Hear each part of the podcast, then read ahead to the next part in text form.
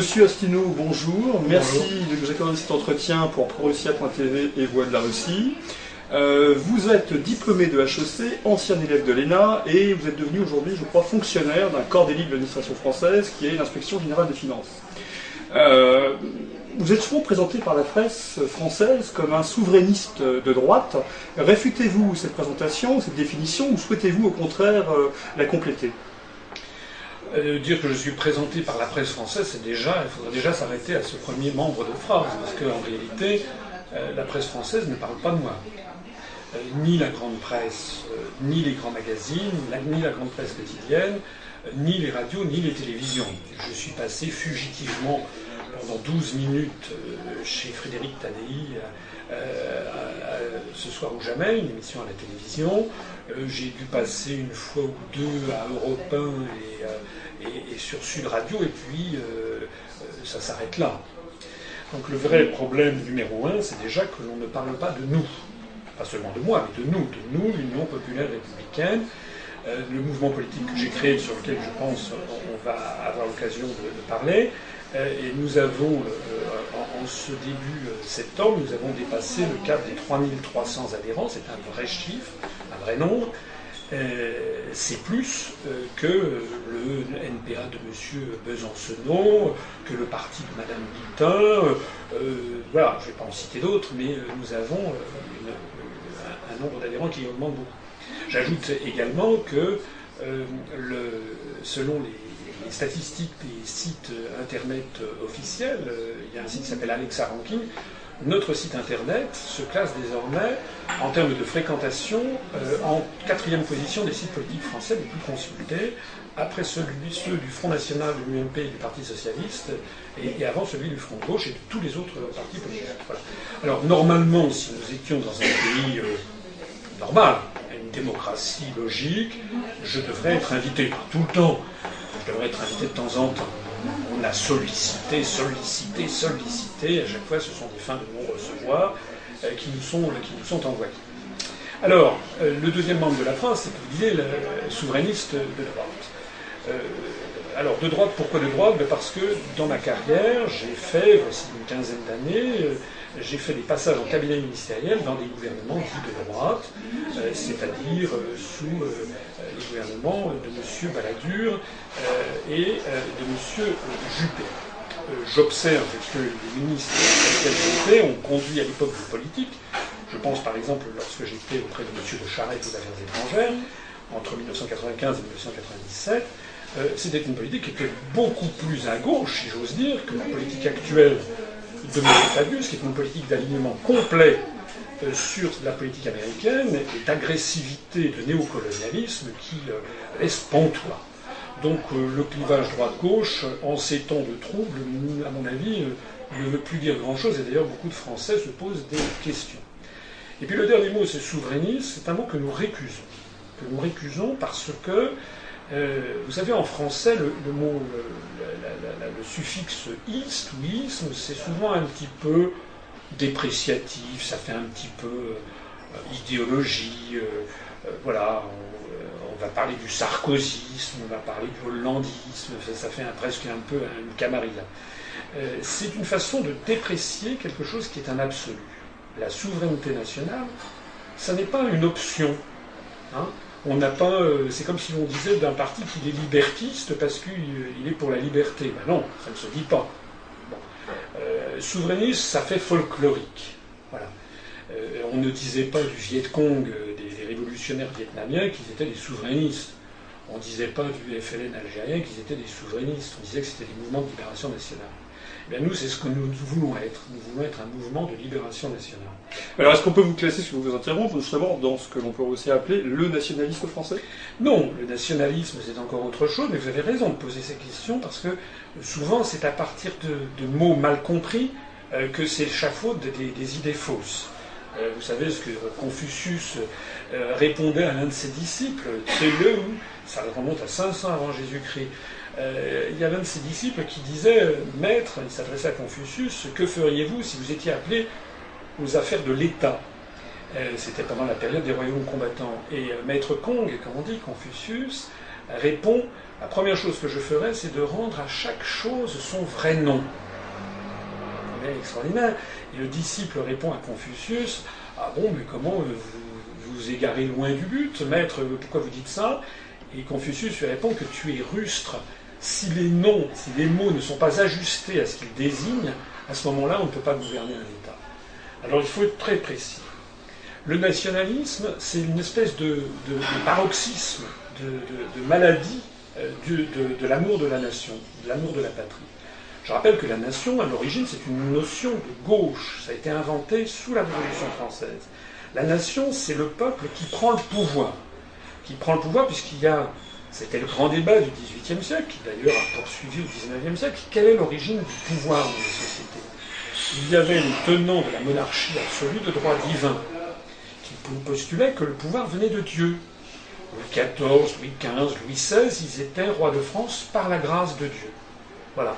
Donc c'était Dieu qui l'avait voulu. Ils étaient d'ailleurs couronnés à Reims, et ils devenaient à ce moment-là un personnage sacré. C'était le sacre. Sacré, ça veut dire ce que ça veut dire. Hein. On n'avait pas le droit de toucher à quelque chose de sacré. Bon. Et puis il y avait les tenants de, l'autre vision, c'est que le pouvoir appartient en fait à la collectivité du peuple. C'est ce qu'on appelle la souveraineté populaire ou la nation. Donc à l'origine, c'est une, notion de gauche.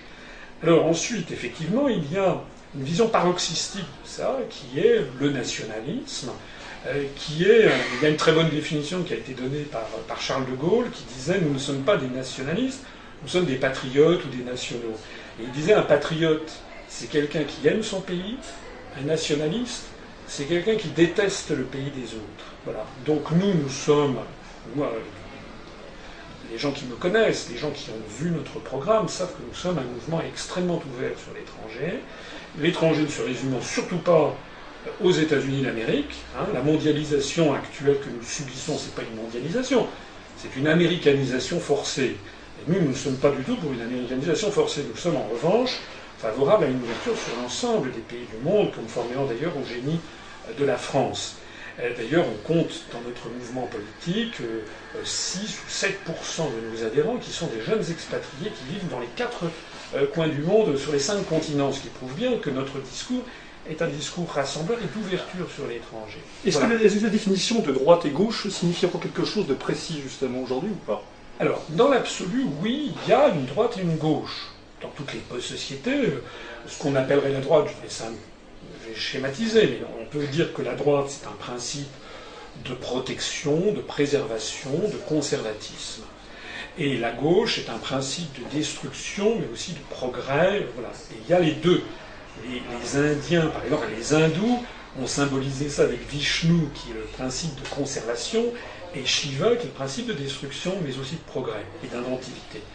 Et une société, quelle qu'elle soit, a besoin d'avoir à la fois des forces de droite et des forces de gauche. Mais qui définit De Gaulle, de Gaulle, la droite, de Gaulle, le Alors De Gaulle le disait d'ailleurs là aussi très bien. Euh, il disait la France, elle n'est ni de droite ni de gauche. Elle est les deux à la fois. Bon. Donc il est normal qu'il y ait des forces euh, de, conservation, de préservation de l'existant, de, quête de, maintien d'une identité, euh, de maintien des coutumes, des traditions. C'est normal, c'est sain il est normal et sain qu'il y ait aussi des forces qui tendent à l'innovation, à, la remise en cause, au doute. Voilà. Et c'est de cette relation dialectique euh, que naît l'avancée d'une société. Simplement, il ne faut pas qu'il y en ait une qui prévale entièrement sur l'autre, et c'est un peu le jeu normal. Là, on est dans une situation tout à fait différente. Pourquoi? Ben Parce que le pouvoir n'est plus en France. L'origine du pouvoir n'est plus en France.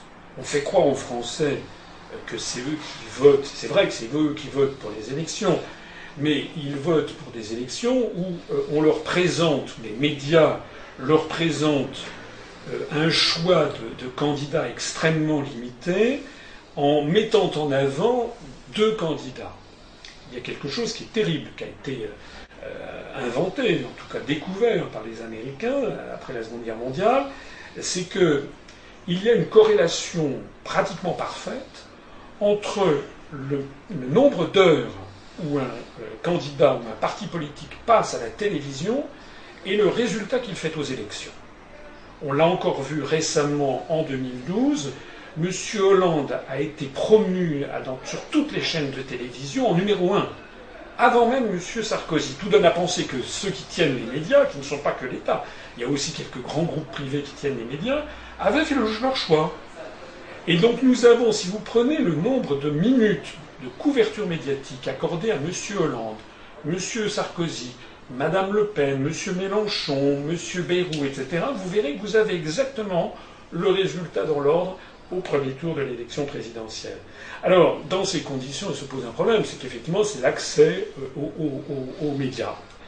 On fait voter les Français en leur faisant croire que l'opposition, c'est entre l'UMP et le Parti socialiste.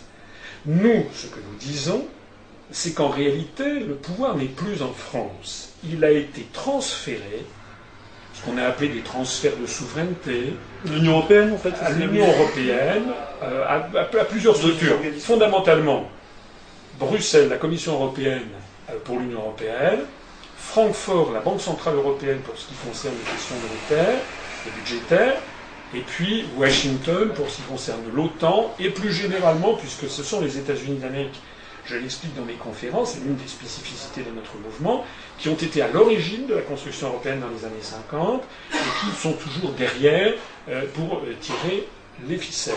Alors, on a fait au cours des, 30 dernières années, en particulier euh, au cours de depuis le, référendum sur le traité de Maastricht en 1992, donc depuis maintenant 21 ans, on a fait croire aux Français, on, leur a fait voter euh, dans la précipitation, euh, avec des slogans du style l'Europe c'est la paix, c'est la modernité, etc. On leur a fait accepter des transferts de souveraineté en leur, leur expliquant jamais quels seraient les inconvénients. Ça n'avait, paraît-il, que des avantages, et ceux qui étaient contre étaient bien entendu présentés dans les médias comme, euh, comme des nostalgiques, des ringards, si pas, si pas des xénophobes, des racistes, etc. Donc, on a mis, mis sous pression, pas seulement en France, mais l'ensemble des peuples d'Europe, on leur a pratiquement pas donné la, la possibilité de choisir autrement. Quand d'ailleurs ils ont voté non, ça a été le cas par exemple en France en 2005 pour la Constitution européenne, on l'a eu quand même. On nous a dit oui, oui, en fait, vous avez voulu dire oui, on a changé trois, points virgule, et il y a eu le traité de Lisbonne qui a été voté après coup.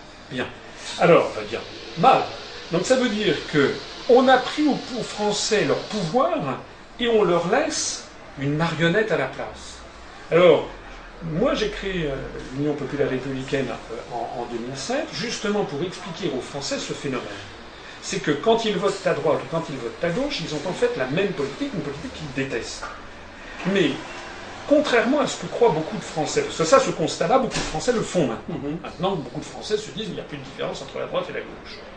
Simplement, les Français, comme on ne leur donne pas la clé de compréhension, ils pensent Ah, mais tout ça, c'est parce qu'ils sont corrompus. Enfin, c'est une espèce de chasse au personnel politique je me méfie, je n'aime pas trop euh, qu'on passe son temps à taper sur les, hommes politiques, parce que euh, on peut verser facilement dans l'anti-parlementarisme. Bien.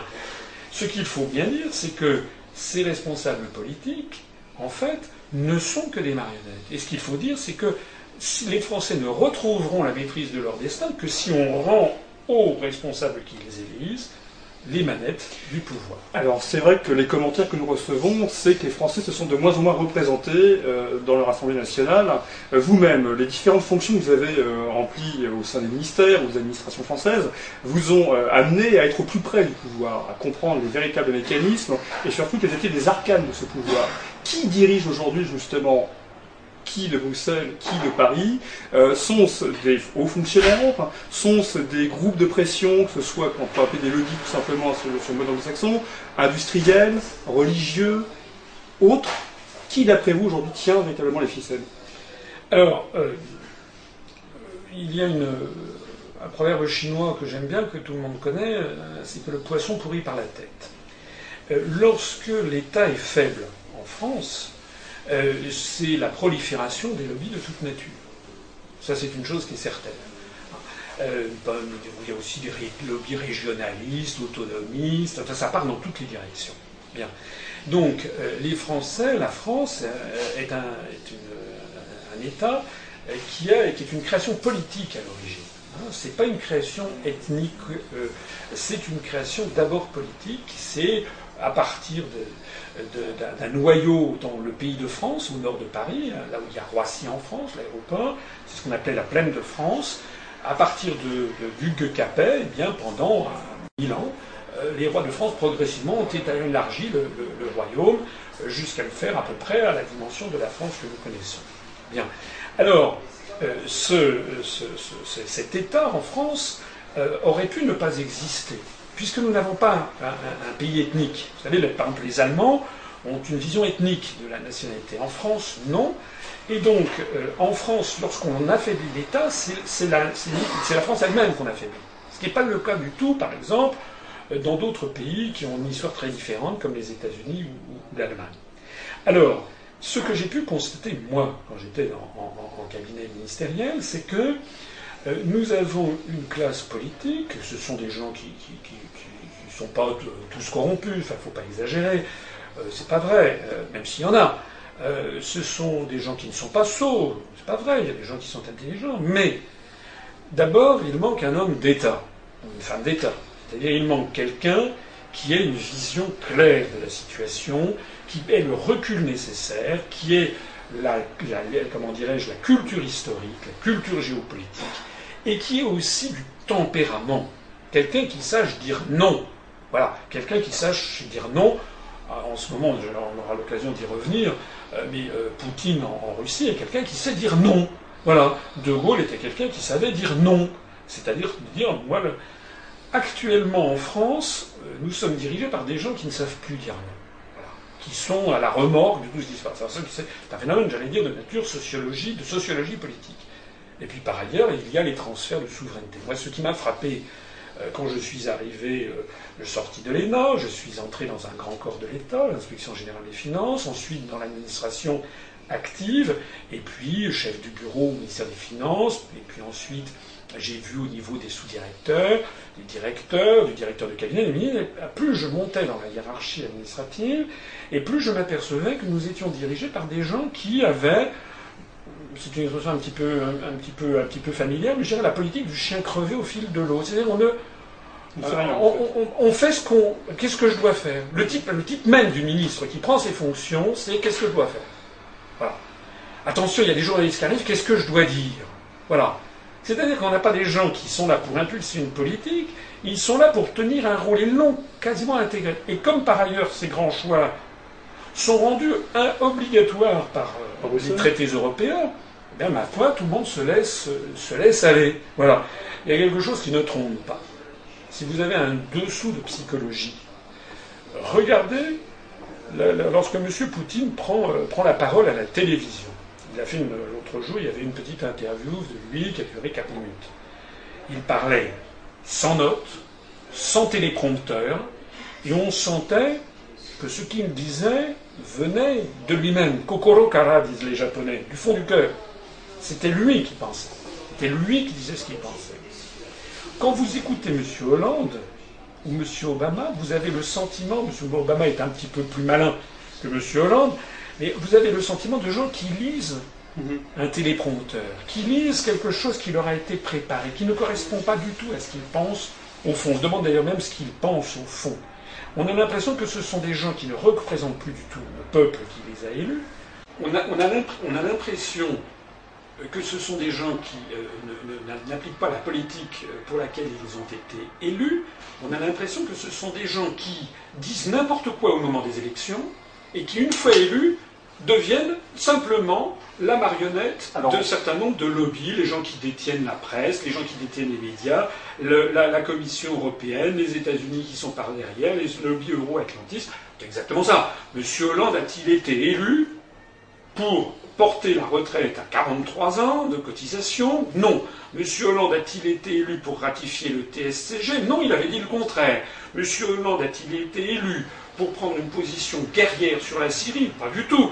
En général, les Français croyaient que les, socialistes étaient plutôt pacifiques. Donc, il a été élu sur des tromperies, et après ça, c'est comme si euh, il n'en faisait euh, absolument rien, rien à faire. Il a bénéficié simplement euh, de médias qui sont muselés à sa, à sa disposition. En parlant de médias justement français, vous avez effectivement abordé le sujet vous-même en disant que vous étiez rarement invité, en tout cas par la grande presse. Vous l'êtes euh, de temps en temps quand même, puisqu'on vous voit effectivement à la télévision ou dans certaines, euh, émissions radio en tout cas. Euh, par contre, on note une grande affluence de, du public, un grand intérêt vous concernant, en tout cas vos analyses, concernant l'Union européenne, la construction de l'Union européenne et l'intérêt géostratégique de l'Union européenne. Est-ce à dire que les Français justement ont compris que le système médiatique ne reflétait plus la réalité euh, qui était aujourd'hui avide de compréhension du monde actuel. Euh, comment définissez-vous justement cet intérêt, cette affluence du peuple français aujourd'hui pour des médias, on va dire, alternatifs, pour une information différente? Le, constat que vous faites, je crois, si vous me permettez, est très juste. C'est celui que je fais également, c'est celui qui est confirmé par les statistiques. On sait que la presse papier euh, est au bord du dépôt de bilan. Le Monde, Libération, enfin tous les journaux. Vivent pas subvention publique. Ils ne vivent que de subventions publiques. C'est d'ailleurs, au passage, euh, montrent le degré d'indépendance qu'ils peuvent avoir, soit des subventions publiques, soit des milliardaires. par exemple, le journal Le Monde est possédé par trois milliardaires, dits de gauche. Bon, passons. Euh, quant, euh, aux journaux télévisés de 20 heures, ils ont encore, comment dirais-je, des millions d'auditeurs, mais tous les indicateurs montrent qu'il y a une érosion constante. Alors, on est face au théorème de la bouteille à moitié vide ou à moitié pleine. Euh, en réalité, euh, la télévision euh, conserve un poids considérable dans le formatage de l'opinion publique en France, malheureusement. Bon. Mais les phénomènes que vous décrivez sont réels. Il y a de plus en plus de gens qui, comprennent qu'on les prend pour des imbéciles. Bon. On a vu au cours des mois qui se sont écoulés toute une série d'événements où on a pris les Français pour des imbéciles et surtout on refuse, on refuse d'avoir un débat honnête et sincère que ce soit sur le mariage pour tous, notre mouvement politique, je y reviendrai tout à l'heure, qui se veut un mouvement de rassemblement, sur ce sujet qui est un sujet important et qui a divisé la société française, que nous considérons comme un sujet secondaire par rapport à celui de la récupération de la souveraineté nationale, nous, nous n'avons pas pris de position. Il n'en demeure pas moins que la façon dont ce débat a été présenté dans les médias était quand même complètement tronquée. De la même façon, sur, pire encore presque, sur la Syrie, on, a, euh, on a affaire, euh, enfin la présentation qui a été faite dans les grands médias français de la Syrie est, absolument scandaleuse. Euh, qu'il y ait des gens qui défendent la thèse selon laquelle le gouvernement syrien de M. Assad a tous les torts et que les rebelles syriens sont, sont formidables et des petits anges, très bien, mais au moins que l'on donne la parole à ceux qui disent le contraire. Or, ça n'est pas le cas quand vous avez une, information qui est à ce point et apparaît euh, même, même, à, même à des gens qui n'ont pas fait euh, de grandes études, euh, les gens du bon sens, quand on voit à ce point que l'information est, biaisée, ben on se retrouve comme exactement comme dans la France sous l'occupation. Et qu'est-ce que faisaient les Français sous l'occupation en 42-43 Eh bien, quand ils étaient en famille, ils se mettaient sur Radio Londres. Voilà, ils entendaient d'ailleurs Pierre Dac qui disait, euh, euh, vous savez, euh, Radio Paris ment, Radio Paris ment, Radio Paris est allemand. Eh bien, nous, nous avons des médias qui mentent, qui mentent effrontément devant la population. il est naturel que les Français, de plus en plus, notamment les jeunes générations, mais pas seulement, et notamment grâce à Internet, se reportent sur des médias alternatifs. Alors effectivement, D'abord vous, par exemple, la voix de la Russie. J'ai été interrogé aussi par euh, vos collègues de Russia, Russia Today, euh, d'autres médias euh, alternatifs, et puis aussi eh bien, tous, les, tous les sites internet, tous les blogs. moi, je parcours la France depuis six ans pour faire des conférences qui ont, je le dis avec une certaine satisfaction, qui ont de, plus en plus de, de succès. J'ai fait une conférence qui s'appelle Qui gouverne la France? Euh, la, toute dernière version enregistrée sur un seul des canaux, on en est déjà à plus de 60 000 visionnages. Une autre sur l'histoire de France, on a dépassé les 100 000 visionnages. L'ensemble des, conférences ont été vues par plus de 2 millions d'internautes. Ça commence à signer. Il n'y a pas que moi. Hein. Je pourrais citer une dizaine de noms que les, internautes ont, à l'esprit qui montrent qu'il euh, y a un phénomène, si vous aimez l'histoire, moi j'aime bien l'histoire, ça rappelle exactement euh, la situation pré-révolutionnaire en France, en 1788, tout se proliférait ce qu'on appelait les libelles. Ça rappelle, je me disais sous l'occupation, justement, euh, les journaux clandestins. Et ça rappelle, sous l'Union soviétique finissante, les samizdat.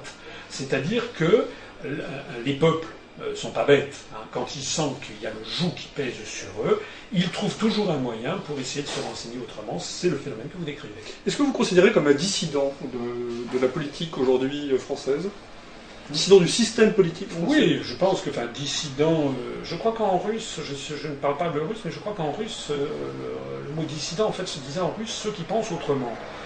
oui, je suis quelqu'un qui pense autrement de, de, ce que disent la, grande, la grande presse. Enfin, quand je vois qu'il y a les deux tiers, en gros, des Français, par exemple, qui ne sont pas d'accord pour une intervention en Syrie, euh, je me demande qui est le dissident. Hein. Euh, lorsque je vois le nombre de gens qui viennent écouter mes conférences où je leur explique les origines de la construction européenne, hein, qui est derrière, hein, qui est par exemple le premier président de la Commission européenne, M. Walter Hallstein, euh, qui était un juriste nazi, qui avait été commandé par d'ailleurs auquel Hitler avait demandé de préparer un projet de nouvelle Europe suite à son entretien en 1938 avec Mussolini. Toutes ces choses-là ont été complètement cachées. Quand j'explique à mes, auditoires le rôle joué constamment par les États-Unis d'Amérique pour promouvoir cette construction européenne, avec l'objectif délibéré que plus il y aura d'États, plus ce sera une tour de Babel ingérable, et quand vous avez quelque chose d'ingérable, eh ben, c'est le syndic extérieur de l'immeuble, comme je le dis souvent, qui peut piloter tout ça. Et eh bien d'un seul coup, les Français qui m'écoutent se disent mais bon sang, mais c'est bien sûr. effectivement, d'un seul coup, je commence à comprendre ce que je ne comprenais pas. Donc euh, il y a, je suis optimiste, vous savez, parce que la vérité finit toujours par triompher du mensonge. Le problème que doivent se poser les gens, c'est un problème de peur. C'est la peur, c'est la peur qui gouverne, c'est l'intimidation et la peur. Donc les, Français, pas seulement les Français, on les, on les parcellise. Mais et il faut libérer la parole en France. Il faut que les gens se disent, oui, eh bien j'ai le droit. C'est d'ailleurs une des raisons fondamentales pour laquelle j'ai créé l'Union populaire républicaine, c'est que lorsque j'ai créé ce mouvement politique, il n'y avait aucun parti politique qui proposait ce que je proposais, c'est-à-dire la sortie de l'Union européenne, de l'euro et de l'OTAN. Il n'y en a d'ailleurs toujours pas. Je parle d'un grand parti d'importance. On pourra, si vous le voulez, revenir sur ce sujet. Mais, euh, euh, et je dis, on a le droit, on a le droit d'être contre, sinon nous sommes en dictature. Vous avez effectivement défini la France euh, actuellement comme un glacis géopolitique. Américain, je reprécise justement. Donc vous confirmez qu'aujourd'hui, la France, et on peut effectivement revenir sur l'actualité internationale concernant la Syrie, il est vrai que l'orientation actuelle euh, détermine plutôt des intérêts américains que des intérêts européens, qui s'est justement détaché du projet de, l'agression militaire. Euh, comment jugez-vous aujourd'hui véritablement le gouvernement français? Est-ce qu'il encore... On a bien compris qu'il ne détenait plus le pouvoir. Mais à ce point, aujourd'hui, il ne détient plus aucune parcelle de pouvoir? Bah, Plus aucune. Euh, là aussi, si vous voulez, il y a toujours, on peut toujours trouver euh, des éléments. On pourra toujours dire que il peut modifier éventuellement euh, une niche fiscale qu'il va, supprimer, euh, voter des subventions, créer un mécanisme de soutien au, secteur locatif, voilà, ouvrir une ambassade ici, en fermer une là. Donc il y a encore un peu de pouvoir, il y a le pouvoir de nomination aussi dans, dans la haute fonction publique. Mais l'essentiel, c'est-à-dire les grands choix stratégiques, échappent au gouvernement français. Ce n'est pas, pas seulement le gouvernement euh, de M. monsieur Hérault et M. Hollande. Ça remonte, c'est une dérive qui est apparue progressivement, hein, à partir des années déjà sous, sous Giscard, et puis qui s'est aggravée considérablement avec le traité de Maastricht, puis le traité d'Amsterdam, puis le traité de Nice, puis le traité de Lisbonne. Voilà, donc progressivement, on a volé aux Français leur euh, pouvoir. Alors, euh, euh, actuellement, ben, ce, qui est, ce qui est, à mon avis, est assez sensible, c'est que l'année dernière, nous, nous avions appelé à l'abstention dès le premier tour. Et on avait dit, j'avais fait, les, internautes pourront retrouver sur Internet, des conférences où j'avais expliqué que je disais que vous avez, vous avez aimé Mercosi, vous savez, on peut dire Merkel, Sarkozy, euh, vous adorez Mercoland. J'avais dit, les Français qui croient que ça va changer vont au-devant de graves désillusions. C'est exactement pareil. Alors qu'est-ce que j'ai pas entendu?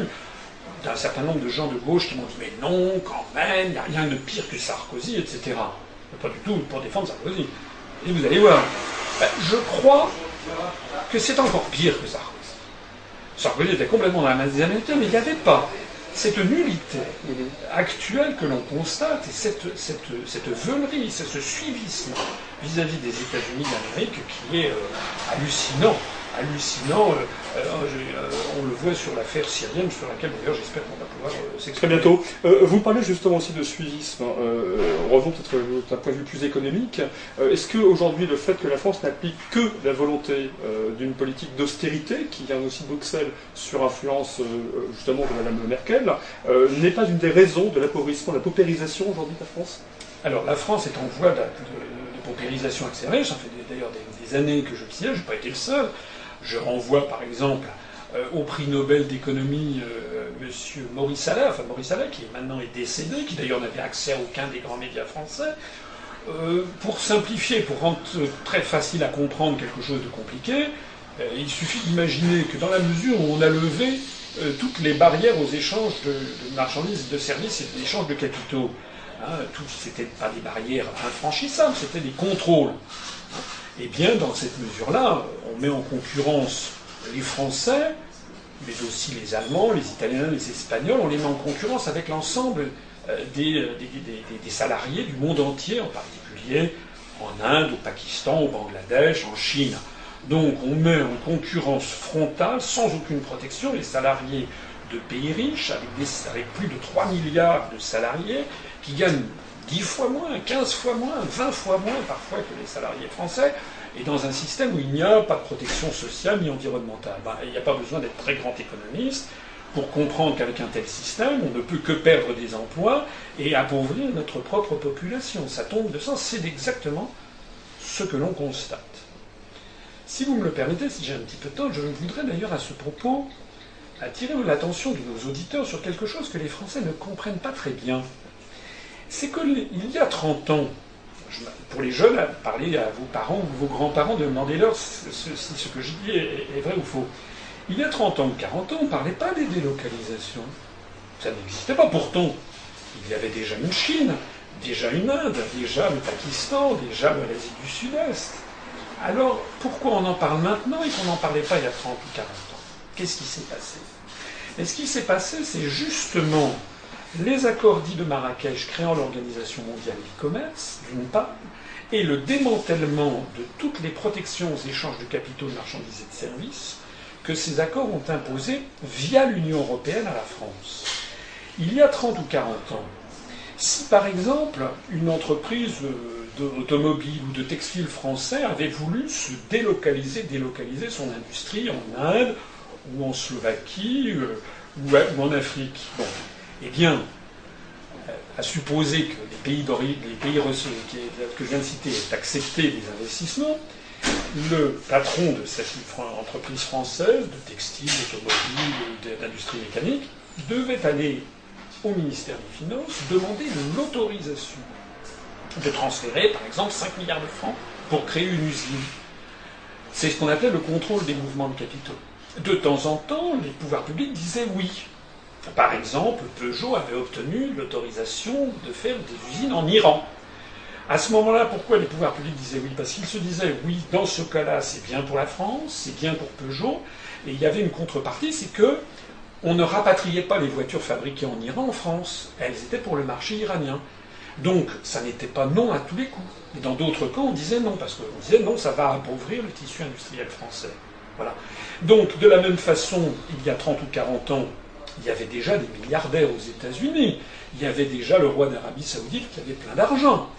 On n'assistait pas à ce à quoi on assiste aujourd'hui, où on voit l'émir du Qatar qui rachète la France euh, par appartement.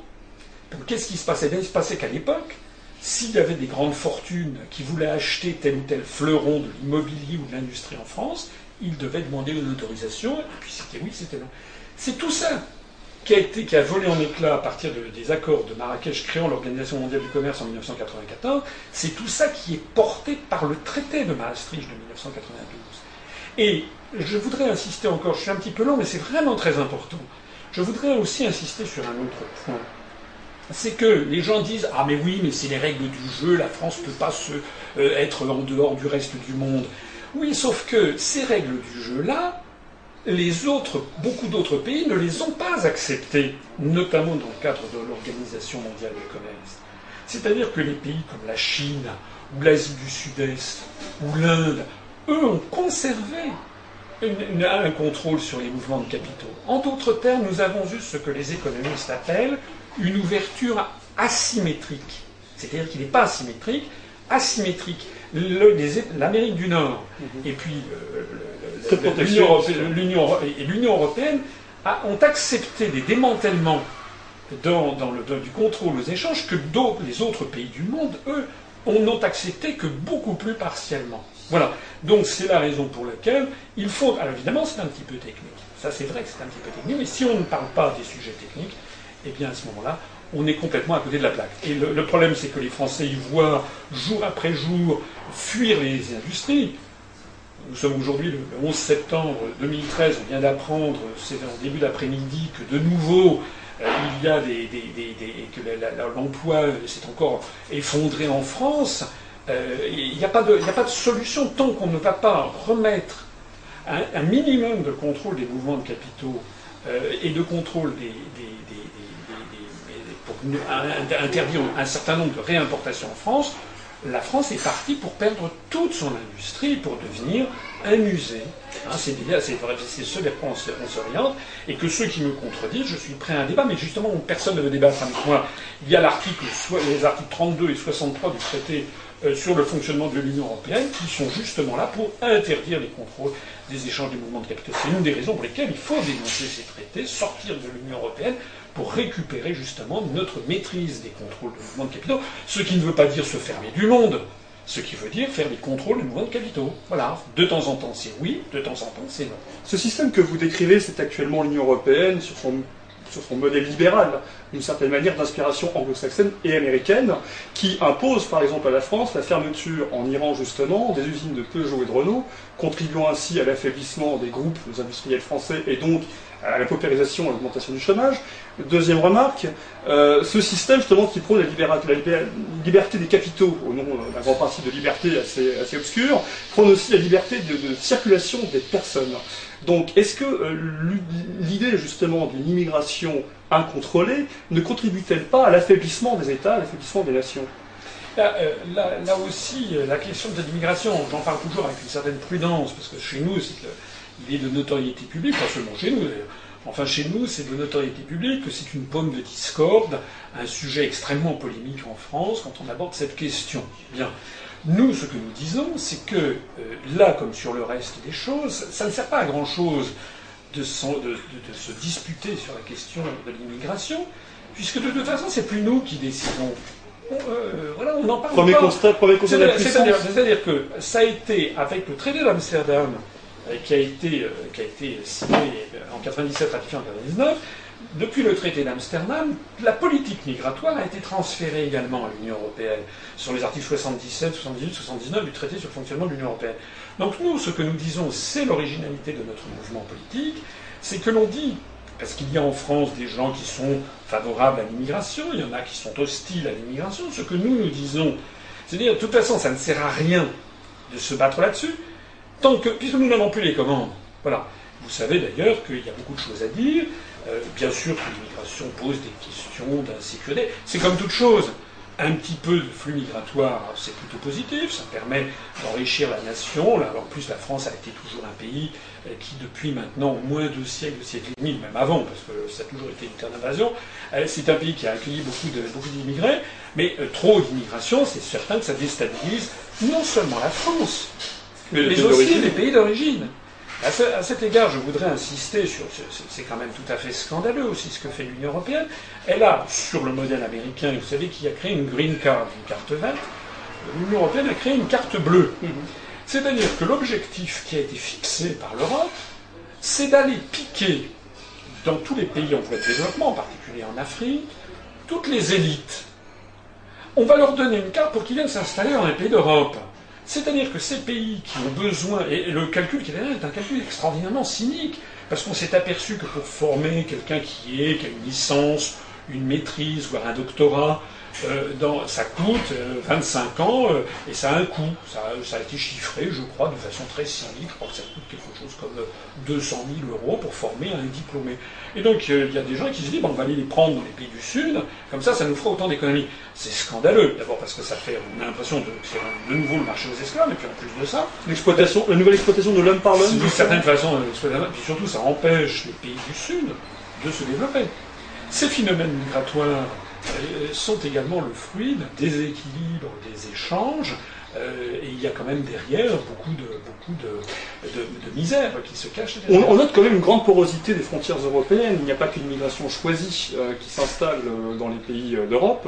Il y a aussi une migration effectivement d'origine assez pauvre qui croit bénéficier et qui pour partie en bénéficie des richesses de l'Occident. mais on a quand même l'impression que ça sert un petit peu. On, on aura discuté avec d'autres représentants d'autres continents qui, qui, qui ont dénoté aussi cette attitude on va dire, de certains pouvoirs, d'affaiblir les nations par l'utilisation d'immigration massive. On peut difficilement comparer quand même le taux d'immigration actuel que subit la France avec l'immigration historique qu'elle a pu connaître effectivement il y a 200 ans.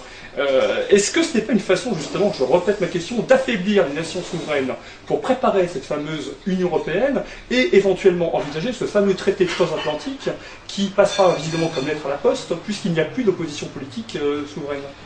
Alors là, oui, il y a plusieurs. Je fais un grand, je fais un... Il y a plusieurs sujets à la fois. Euh, on peut, tout le monde peut interpréter euh, euh, votre votre analyse sur l'immigration.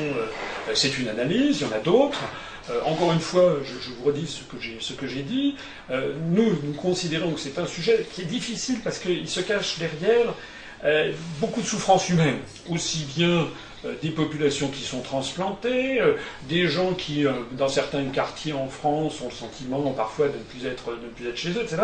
Donc tout ceci, ce sont des sujets qui sont polémiques.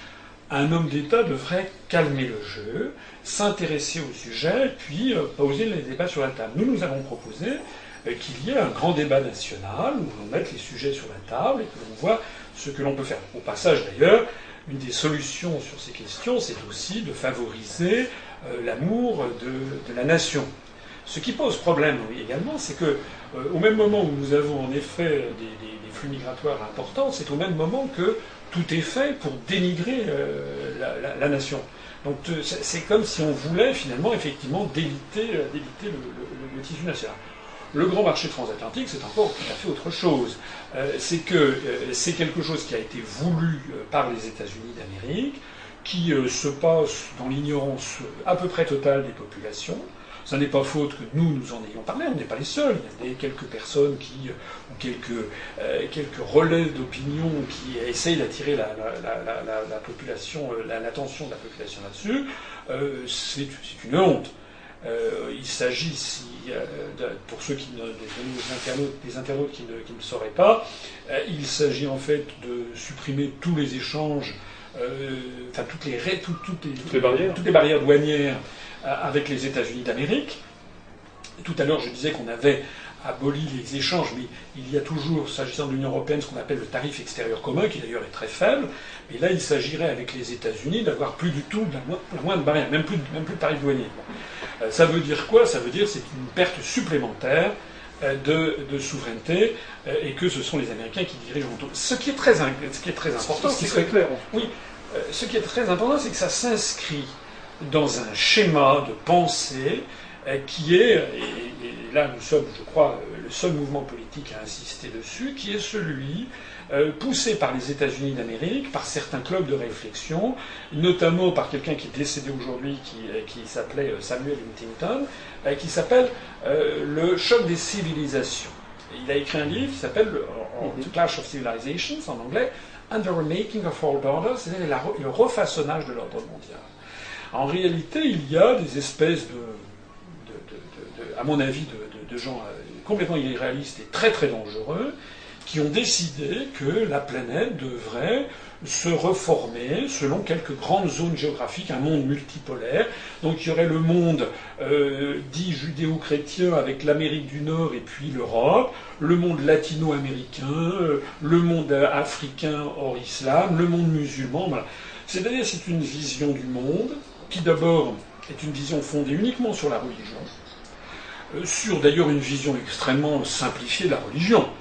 Parce qu'en Europe, par exemple, entre les pays de tradition catholique romaine, comme la France, l'Espagne, le Portugal, l'Italie, les pays de tradition euh, chrétienne orthodoxe, comme euh, la, Grèce, la Bulgarie, la Russie, les pays protestants, mais dans le monde musulman, les pays de tradition sunnite, les pays de tradition chiite, donc déjà, on peut dire aussi pour les différentes écoles du bouddhisme, déjà c'est une vision extrêmement simplifiée des religions, puis surtout, euh, la réalité ne se limite pas à la religion. Il y a l'histoire, il y a les schémas anthropologiques, par exemple dans l'Asie du Sud-Est, euh, dans l'Asie du Sud, par exemple, c'est une région du monde où, euh, ce qu'on appelle la Shakti, c'est-à-dire le principe féminin, est un principe très important. C'est pas pour rien que c'est dans cette zone du monde que l'on a eu les premiers premiers ministres femmes, alors même que c'était des, États musulmans.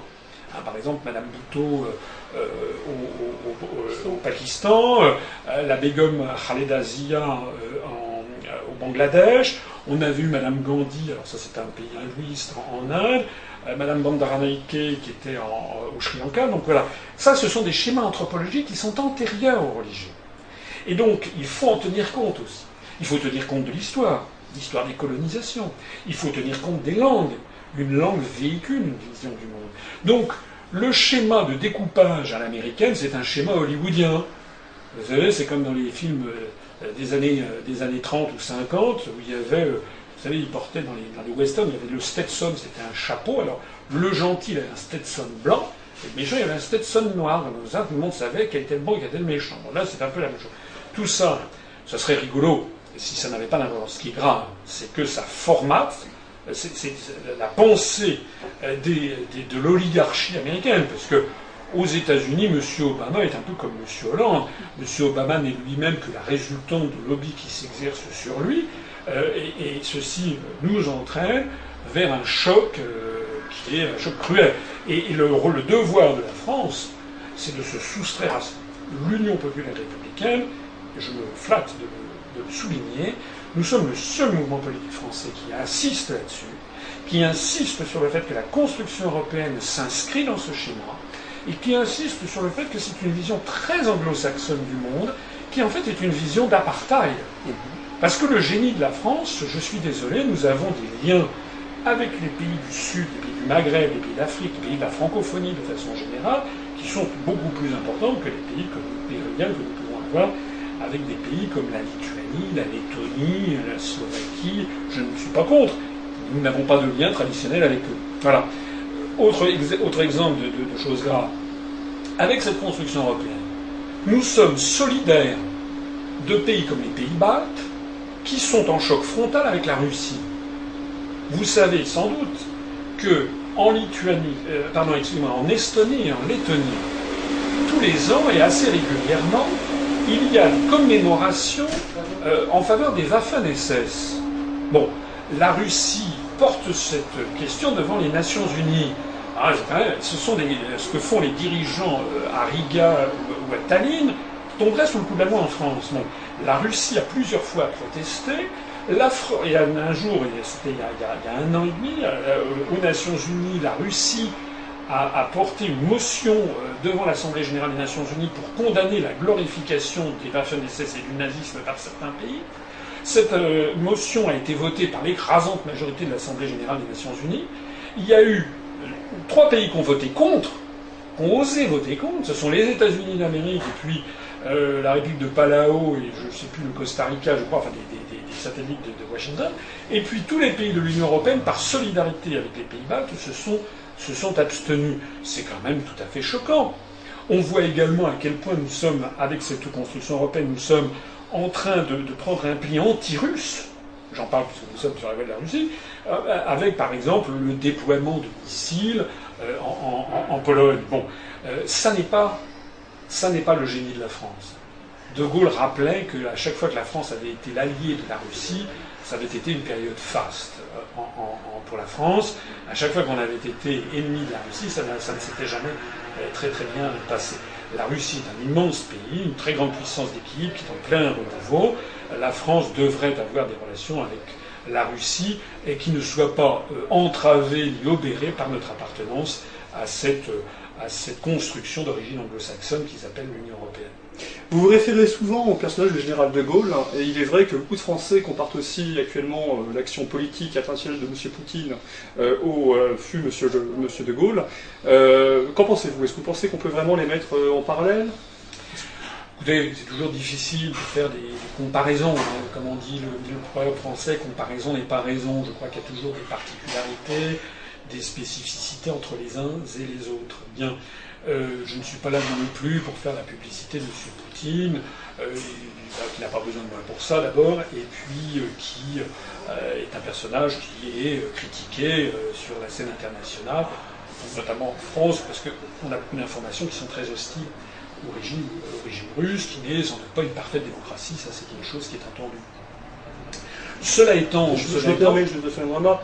Pouvez-vous me citer un seul pays qui soit la parfaite démocratie Je ne pense pas que la France aujourd'hui puisse donner beaucoup de leçons en tout cas sur la question, encore en particulier euh, en un pays où euh, tout le monde est partenaire à l'Assemblée nationale, malgré l'existence de poids électoral important, euh, et il y a quand même une volonté manifeste de maintenir une démocratie sur mesure sans offrir aux électeurs la pays d'être représentés en France.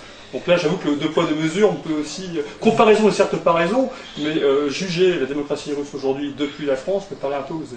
Vous m'avez, non non, mais vous m'avez, vous m'avez, précédé. Et j'allais dire justement, j'avais commencé à dire cela étant, j'étais, j'allais vous dire ça exactement. Je rappelais tout à l'heure que les élections en France sont complètement contraintes par le passage à la télévision et euh, où on accorde à certaines personnes euh, quelques minutes.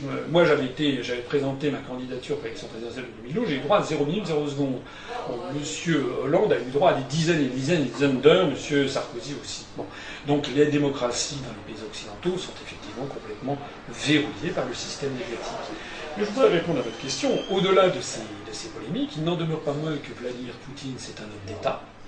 Euh, c'est un homme, j'espère qu'on va parler de syrien, c'est un homme, qui, c'est un homme qui, a fait preuve d'une très grande maîtrise, euh, et c'est un homme qui redresse son pays, et qui l'a redressé, et je trouve dans un sens qui est quand même un sens globalement positif, euh, c'est-à-dire que c'est un pays qui tient debout, c'est un pays qui respecte en gros des règles de droit, en tout cas en matière de l'international, il vient de, damer le pion aux États-Unis et à la France. Euh, son ministre des Affaires étrangères, M. Lavrov, est un homme absolument remarquable. Je crois que c'est un des très grands ministres des Affaires étrangères dans le monde actuel. Euh, la comparaison est cruelle avec, euh, avec la France. Alors est-ce que Poutine est comparable à De Gaulle? Je ne sais pas. Ce qui est sûr en tout cas, c'est que, enfin, ce qui ce que je crois savoir, c'est qu'il s'inspire, y compris dans le fonctionnement des institutions, du fonctionnement de la Ve République, ce qui n'est pas tout à fait sans raison, puisque la France comme la Russie ont une grande tradition monarchique, hein, et De Gaulle avait essayé, plus ou moins bien, euh, de mélanger la tradition monarchique française avec la tradition républicaine. Donc il avait fait avec la Ve République une espèce, euh, c'était peut-être pas euh, le summum, mais il avait fait quelque chose qui convenait assez bien au peuple français, c'est-à-dire un chef d'État élu par les Français qui avait un grand pouvoir, mais un pouvoir qui était sous réserve que les Français lui maintiennent euh, lui maintiennent son, euh, soutien. Euh, et ce pouvoir, cette constitution française a été complètement dénaturée par les successeurs, puisque, en fait, on voit très bien que les successeurs, je rappelle que De Gaulle en 69, parce qu'il a fait un référendum où il n'a obtenu qu'à peu près 48% des, des, voix pour le oui, a présenté sa démission alors que constitutionnellement rien ne l'y obligeait. De Gaulle avait une haute vision de la, de, la, Constitution française. Il pensait que le fort pouvoir confié au président de la République avait pour contrepartie euh, le fait de vérifier constamment euh, qu'il était soutenu par l'opinion publique. C'est ça une vraie, un vrai démocrate. Monsieur Hollande, j'y reviens, qui a été élu sur, euh, n'a jamais été élu sur l'idée de faire la guerre dans Moyen-Orient, de mettre la, mettre la planète à feu et à sang, Maintenant, ils se sont déliés de toute euh, responsabilité vis-à-vis de ces électeurs.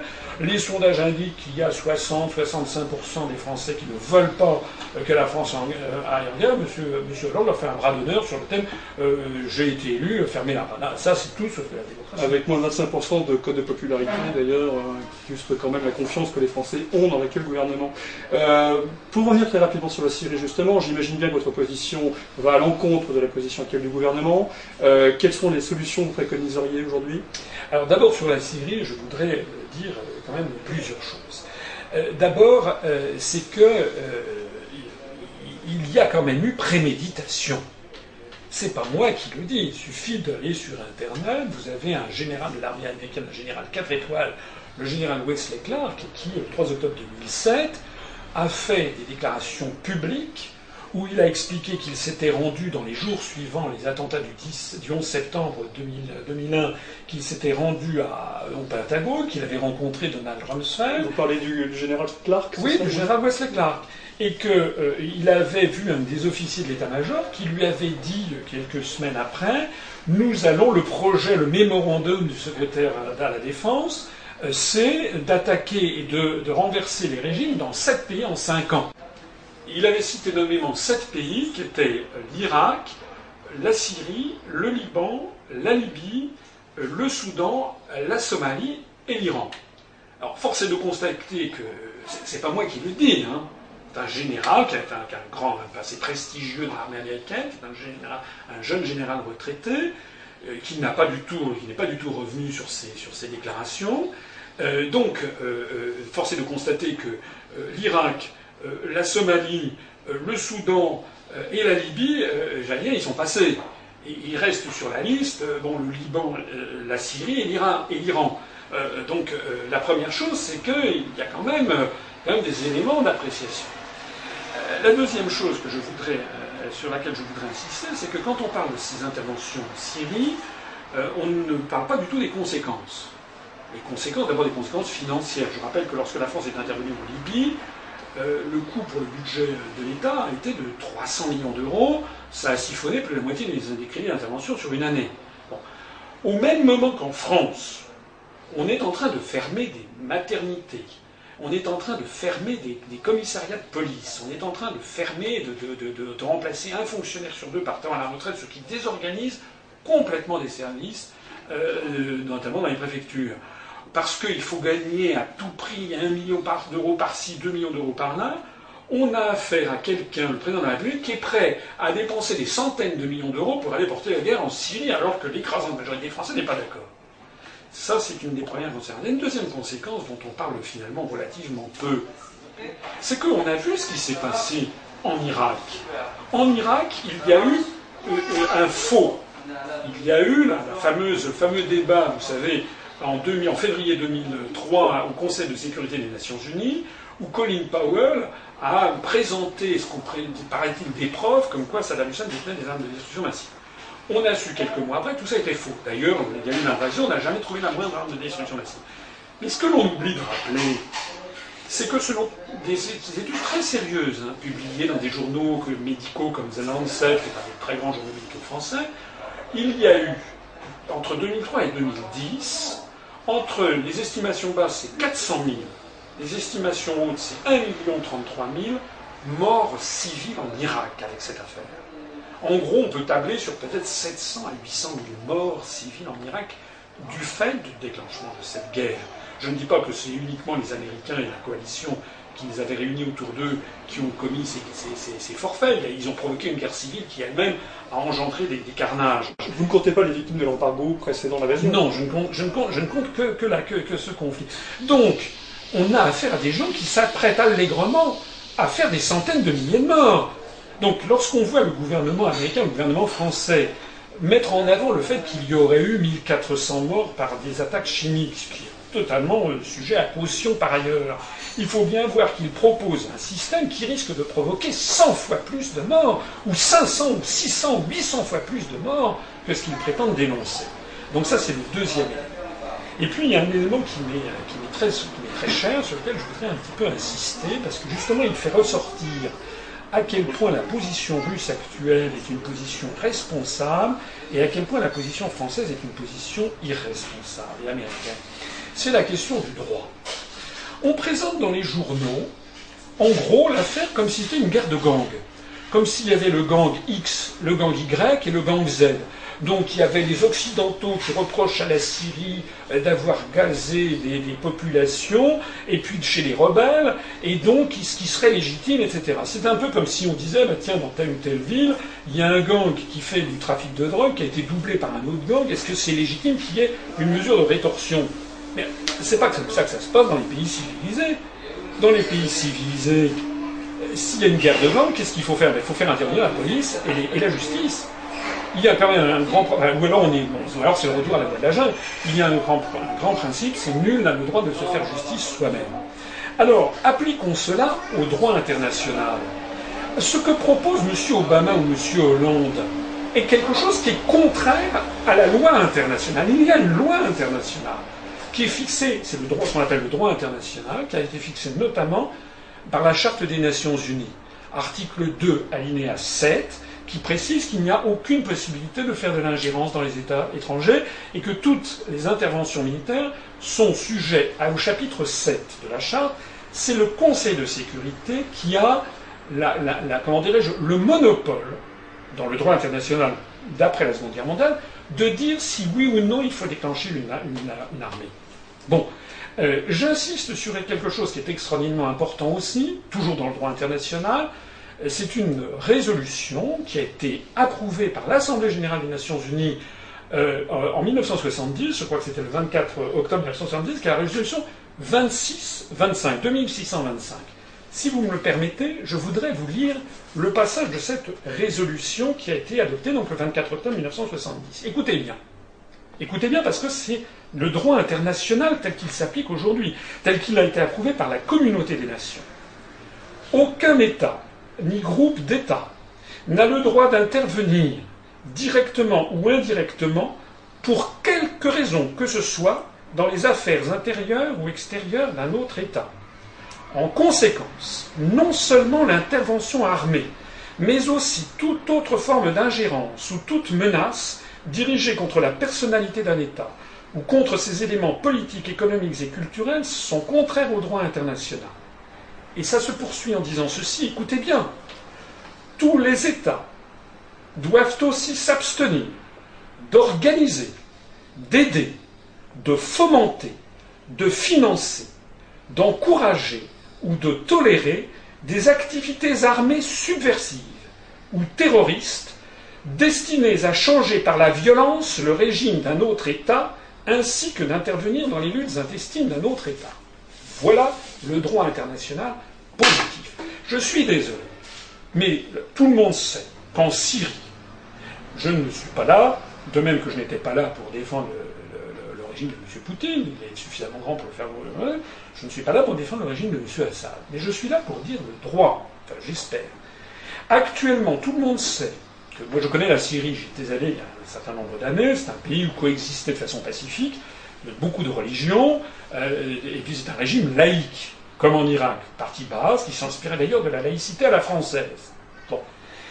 Ce régime n'est certes pas une démocratie. Mais qu'est-ce qu'on est en train de présenter à la place? On est en train de voir que les États-Unis, c'est un secret de polichinelle, par l'intermédiaire de l'Arabie saoudite ou du Qatar, ont financé directement pour des motifs de grande géopolitique, notamment des motifs sans doute de, passage de, gazoducs qui devraient rallier euh, l'Europe, qui devraient contourner la Russie. Enfin, je, n'entre pas dans ces détails qui sont très importants. On est en train de, on a par l'intermédiaire de, ces États euh, qui sont des marionnettes dans la main de Washington, qui tombent exactement sous le coup de cette résolution de 1625, qui ont fomenté, financé des armées pour déstabiliser un État. Voilà. Au passage, on a vu les, vidéos qui circulent sur les méfaits que commettent, je ne dis pas tous, mais une partie des rebelles syriens qui sont des fous furieux, les takfiristes, qui sont des gens qui d'ailleurs ne sont, sont peut-être même pas syriens déjà. Qui d'abord qui ne sont pas forcément syriens, euh, qui, qui, véhiculent une vision de l'islam qui, est rejetée par l'écrasante majorité des musulmans, qui est une vision complètement euh, euh, démente, hein, qui sont d'ailleurs sans doute plus ou moins sous l'effet de psychotropes, et qui, on a vu, on a vu à la télévision, ils s'en vantent, des, scènes épouvantables, abominables. Donc c'est ça que l'on soutient. Hein.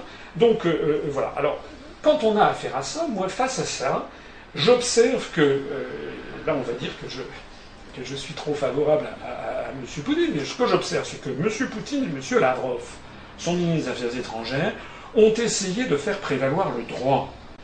Et quand ils viennent de sortir cette proposition, on voit qu'ils essayent une recherche l'accalmie. C'est exactement ce que réclame la Charte. Alors que les États-Unis d'Amérique et la France ont rejeté toutes les formes de droit, ont incriminé, on dit le régime d'Assad sur cette affaire de bombardement euh, des populations, alors même que les experts de l'ONU il y a 15 jours pour, paraît-il, cultiver les tissus humains gazés pour faire. Il paraît qu'il y a, techniquement, il faut au moins 15 jours. Les États-Unis avaient déjà leurs preuves. Ça rappelle malheureusement toutes les attaques sous faux drapeau bien connues que, nous, assènent les États-Unis depuis le début du XIXe siècle. Et donc on a affaire à des gens, des, enfin, des entités, la France, qui piétinent le droit international. Alors je sais bien que certains diront oui, mais le Conseil de sécurité, il va y avoir un blocage, donc il faut surmonter le blocage. Ça, c'est la théorie du droit d'ingérence de M. Kouchner. Oui, sauf que quand on viole le droit d'ingérence, ça veut dire qu'on revient à la loi de la jungle. Et que le remède est pire que le mal. Hein. parce que là, il y a peut-être eu 1400 morts, on ne sait pas d'ailleurs, sans doute le chiffre est-il très exagéré, et on ne sait pas du tout qui est à l'origine, mais je rappelle ce qui s'est passé en Irak. Et puis tout ça, c'est la loi du flux fort. Si un jour les États-Unis étaient très affaiblis. Est-ce qu'on trouverait normal que la Chine, par exemple, dise bah, tiens, on va aller pilonner Washington parce qu'il y a à Guantanamo euh, des gens qui sont sans procès depuis dix ans, c'est un viol du droit de l'homme Ah ben oui À ce moment-là, c'est en fait la loi du plus fort. Il y a une profonde sagesse au droit international, et je suis désolé de le dire, la France a failli à sa mission. La France doit être le porte-parole du droit international, le porte-parole de la sagesse. C'est ce que sous De Gaulle on faisait. C'est d'ailleurs ce qui avait permis à la France, justement parce qu'elle était indépendante, de permettre en 1968 d'accueillir les négociations entre les États-Unis, le gouvernement du Nord-Vietnam et les Viet Cong et de parvenir aux accords de paix de Paris de 1973. Maintenant, c'est tout à fait hors de question qu'il en soit ainsi. Alors ce modèle justement, pour conclure, euh, alternatif, ce modèle présenté par la Russie, qui à la fois sauvegarde la paix mondiale aujourd'hui euh, face aux menées bellicistes des États-Unis et de la France, euh, peut-il aussi incarner un modèle de société alternative par rapport à toutes les lois actuelles imposées à la majorité par des minorités en France?